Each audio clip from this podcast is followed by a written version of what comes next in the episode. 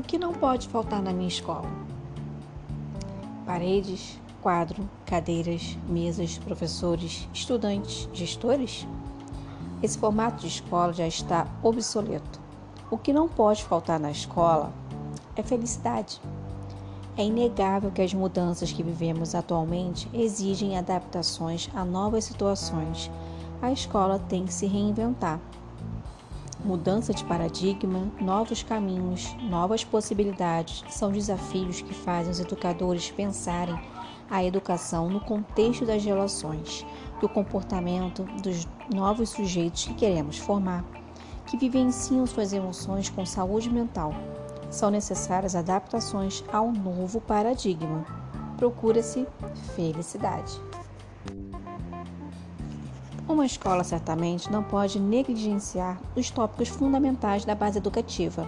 Portanto, um projeto pedagógico consolidado deve, deve dar ênfase na educação ambiental, pautar-se na orientação de educação alimentar, implementar projetos em língua estrangeira, vivenciar aulas de campo, promover atividades físicas, oportunizar horário integral, implementar investimentos em arte e cultura, estabelecer a tecnologia em sala e na comunicação com os pais e certamente fomentar o círculo de relacionamento.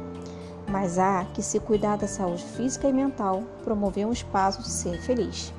Na minha escola, não pode faltar.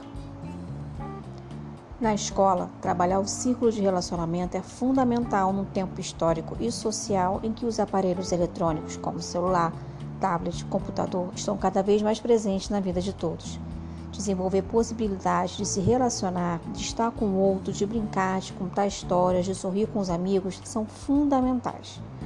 Ter um espaço de felicidade onde, onde se criam personagens, contam-se histórias, charadas, brincadeiras, risos e soluços de alegria, tudo isso é extasiante.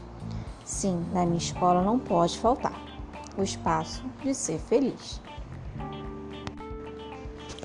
Conforme os estudos da psicologia positiva, a ciência da felicidade pode ser ensinada, praticada, vivenciada. E na escola, certamente, o sentimento pode ser aprendido através das ações, da empatia, da lealdade, da ludicidade, do envolvimento, do respeito, do compromisso de cuidar de si e do outro. Certamente não podemos deixar de enfatizar também as forças de caráter e o trabalho que pode ser realizado com a potencialização dos recursos individuais, promovendo assim o bem-estar. Se observarmos bem as crianças ao brincar, no processo de ludicidade, ao interagir com outras crianças, sentem alegria, são mais criativas, desenvolvem a solidariedade, a generosidade, o pensamento e a linguagem. E para você? O que não pode faltar na escola?